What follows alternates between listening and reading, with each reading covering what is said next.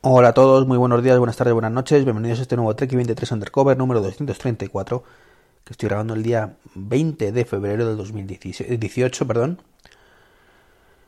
Un podcast más, que creí que ya que no iba a poder grabar hoy, pero al final he, sacado un huequillo. Bueno, ayer os atormenté con un podcast de media hora. Eh, me pasé un poco, la verdad, me pasé un poco, unos 10 minutos de lo previsto, pero bueno, seguro que me perdonáis y creo que estaba justificado la, la larga duración del podcast por todo lo que estuve comentando del Apple Watch y demás, que nunca viene de más recordar. Por cierto, aprovecho la ocasión para informaros de que estoy ya a punto de sacar la nueva versión del libro, por si lo habéis comprado, que sepáis que dentro de unos días, bueno, más bien unas semanas, estará disponible una nueva versión, yo os avisaré en ese momento, con las novedades de WatchOS 4.3 y alguna aplicación más que espero añadir en los próximos días. Eh, básicamente no lo saco ya por un motivo muy sencillo y es que no me fío de las betas de Apple, es así. Eh, y lo que hoy te doy, mañana te quito. Y lo que hoy parecía seguro, mañana puede que no. Entonces quiero esperarme a una beta 4, más o menos, beta 5, que más o menos, digo yo que lo que este estará en la versión final y lo que no, pues también estará. Es decir, no quiero aventurarme a sacar una versión del libro que cuando salga la versión final no sea realista. Por supuesto puede ocurrir, puede ocurrir que, luego haya un cambio de última hora o que quite alguna funcionalidad, pero sería raro.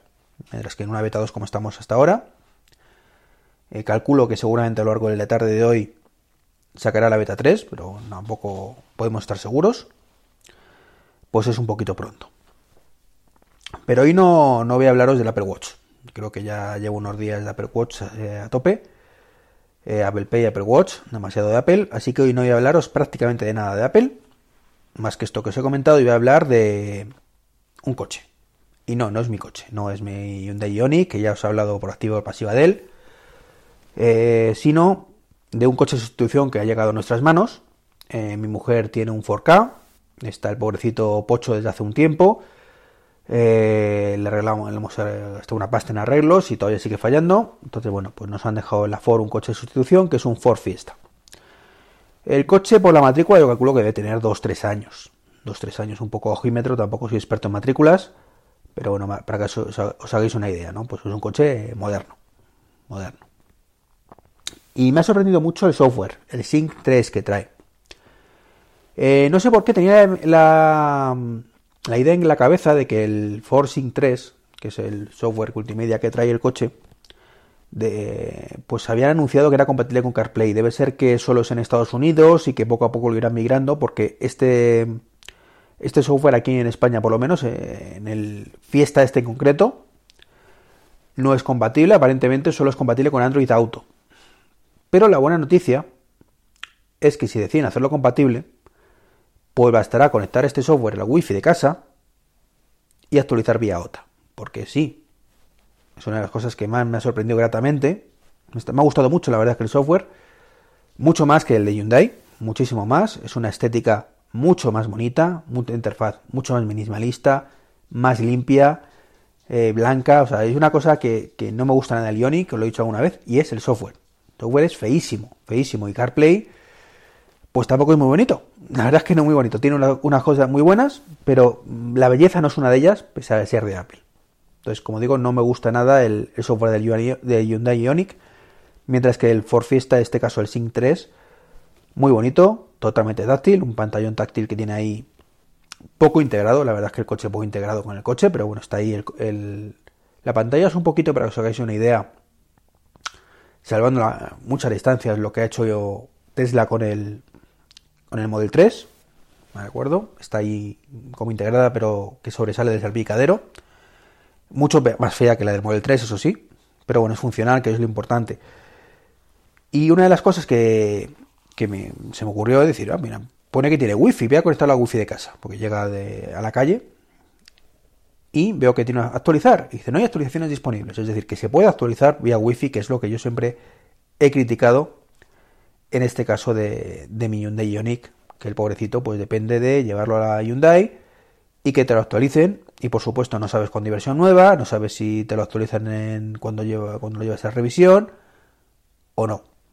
Así que en ese aspecto chapó para Ford, ¿de acuerdo? Un software fantástico. Ya digo, muy bonito.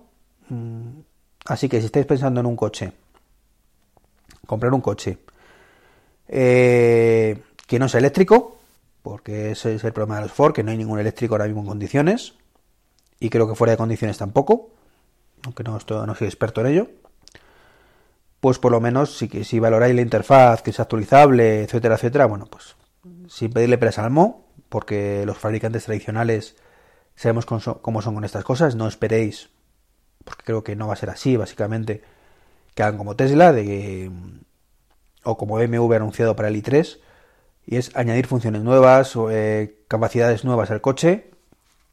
Pues en este caso creo que no va a ser así, pero sí, pues mejoras en, algunas cositas, como por ejemplo CarPlay. Que bueno, no deja de ser una mejora que no sé si llegará a los coches o no, pero desde luego podría llegar, como digo, por una actualización vía OTA, que es una cosa de las que en mi caso concreto más demandaba. Así que esto era un poquito. Una, se me ha quedado esto aquí. Una de esas cosas que quería comentaros.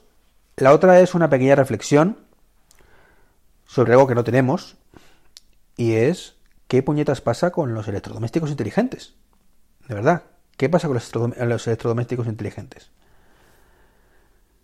Eh, lo vigilo bastante porque es un tema que me interesa mucho. Y me encuentro aires acondicionados que por supuesto no son compatibles con, con, con HomeKit y que en la mayoría de casos tienes que comprar un módulo aparte del fabricante para tener wifi.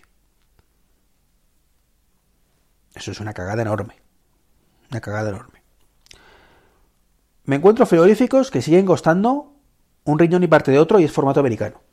Es decir, de dos puertas. Es decir, los que tenemos una casa normal, normal, yo vivo en una casa de 80 metros cuadrados, no es la más pequeña del lugar, pero ni mucho menos más grande de, la, de tampoco del lugar, es una casa normal. Normal. Tirando pequeña. Y aquí no me entra un frigorífico de dos puertas, que me encantaría, pero es que no me entra físicamente en la, cocina. Es decir, si quiero un frigorífico inteligente, me tengo que ir al Samsung Hub, que por cierto en España creo que no se vende, y que cuesta 3 o 4 mil euros. Pues, ¿qué queréis que os? Eh, está muy bien el hub, tiene una pantalla táctil enorme, funciones que, bueno, que vale, que son mejorables o no, Creo, sinceramente, que el frigorífico inteligente es un muy buen concepto, muy buen concepto, pero que todavía le falta una vuelta, pero creo que también, sinceramente, que debería estar ya al alcance de más gente. No es razonable, como digo, que tres años después creo que la presentación sigue costando 4.000 dólares o 4.000 euros o lo que sea donde lo vendan. Creo que un frigorífico combi normal también podría tener una pantalla tranquilamente de 17 pulgadas, o de 15 pulgadas si quieres algo más pequeño, donde hacer ciertas cosas. Se me ocurre. Por supuesto, más caro que un frigorífico normal. Es decir, si yo en un frigorífico normal me gasto, imaginaos, 600, 700 euros, y tienes un señor frigorífico ya por 600, 700 euros, eh, pues a lo mejor que te cueste 200 euros más. No puedo llegar a entender por todo el tema de tablet y de. Porque es una tablet al final lo que lleva dentro, o sea, no es mucho más. 300 euros en apuras. Tampoco estamos hablando de una tablet que sea como un iPad Pro. A ver si me entendéis. Y puede tener funciones muy chulas, como que te avise de lo que hay en el frigorífico. Em, esto hay que unirlo todavía con que las etiquetas pues eh, de, las cosas lleven NFC o RFID, mejor dicho, para que te avise un poco lo que hay dentro te puedo añadir cosas a la lista de la compra, mayor integración de esto con aplicaciones de terceros. Pero claro, esto hasta que no despegue, hasta que no empiece a comercializarse de forma masiva, pues va a ser complicadete. Eh, como digo, lo más interesante sería ese aire, acondicionado y lavadora. Es las dos cosas que ahora mismo veo más interesantes. Y lavadora sí que tenemos ya opciones. ¿De acuerdo? Estoy mirando y tenemos unas de Samsung, precisamente, que son los que más parece que se le ocurra en este aspecto No sé si otros fabricantes habrá o no habrá, pero bueno, por unos 800 euros, que también son lavadoras carillas, ¿eh? pero bueno, están ahí disponibles, ¿de acuerdo? No estamos hablando de 4.000 euros. Eh, pues tenemos con funciones wifi que desde cualquier lado te conectas y puedes ver el ciclo de lavado, poner en marcha la lavadora, quitarla. Tampoco se le pide mucho más. En caso de que haya un problema que nos avise. Es que hoy en día eh, lo deseable, lo deseable, estamos en el 2018, dicho, o, dicho de otra forma, vamos con retraso, vamos con mucho retraso en este aspecto, pues lo deseable sería, pues como digo, que tengamos toda la casa, todo nuestro hogar, completamente controlado si queremos. Sabéis que me encanta la domótica eh, y a lo mejor pues estoy pasándome friki. No, no voy a decir lo contrario, pero creo que es lo deseable hoy en día que tengamos todo lo posible controlada la casa. Que yo esté en el parque con la niña, por poner un ejemplo, y pueda saber exactamente qué ocurre en mi casa con la lavadora, con bueno, el frigorífico es un poco más secundario, pero si me deja el aire acondicionado puesto, quitarlo, etcétera. Hay ñapas, hay ñapas, eh, tenéis los IR universales, que es un cacharrito que conectas al móvil y simula como si pusiéramos el mando, pero eso no tiene retroalimentación, ¿de acuerdo?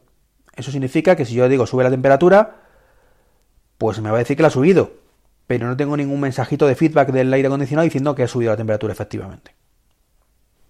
El cacharro no lo sabe, asume que se ha sido así, pero si alguien se ha puesto por medio, o hemos puesto un trapo en medio, o simplemente no ha funcionado bien la función, por lo que sea, pues no, no hay un feedback. Entonces eso es una ñapa cutrilla que nos hace salir del paso, pero mucho, mucho menos de lo que debería ser. Pues es un poquito la reflexión que quería haceros hoy. La tenía apuntada desde hace días, eh, lo he estado mirando un poquillo, como digo. Es un tema que me interesa mucho, que miro cada cierto tiempo un, un pequeño escaneo de lo que hay y lo que no hay. Más que nada porque aunque no tengo intención de cambiar el aire acondicionado, ni la nevera, ni la lavadora a corto plazo, pero sí me gustaría que el próximo aire acondicionado que tenga tenga wifi y sea a ser, posible compatible con HomeKit y por supuesto con Alexa y por supuesto con otros dispositivos. Yo no quiero exclusividad con HomeKit, pero sí que lo tenga. Eh, un poco la, lavadora, que también me gustaría que fuera Wi-Fi. Y por supuesto el frigorífico, pues creo que puede ser también un centro multimedia para la, cocina bastante interesante. Sobre lo que creo realmente del frigorífico, quizás lo comente en otro, en otro podcast un poquito más, eh, más detalladamente. Quiero pensarlo bien, mi concepto, a ver qué os parece. Eh, básicamente lo, lo intento decir antes, pero de forma muy, muy, cómoda, muy corta, perdona. Así que si, si puedo, lo, lo, pensaré bien, lo analizaré muy bien, pensando bien lo que puede y lo que no puede, porque tampoco es cierto lo que presenta Samsung, que está muy bien, pero que me parece que es demasiado idílico, demasiado idílico y poco, poco útil. Nada más, un saludo, hasta el próximo podcast.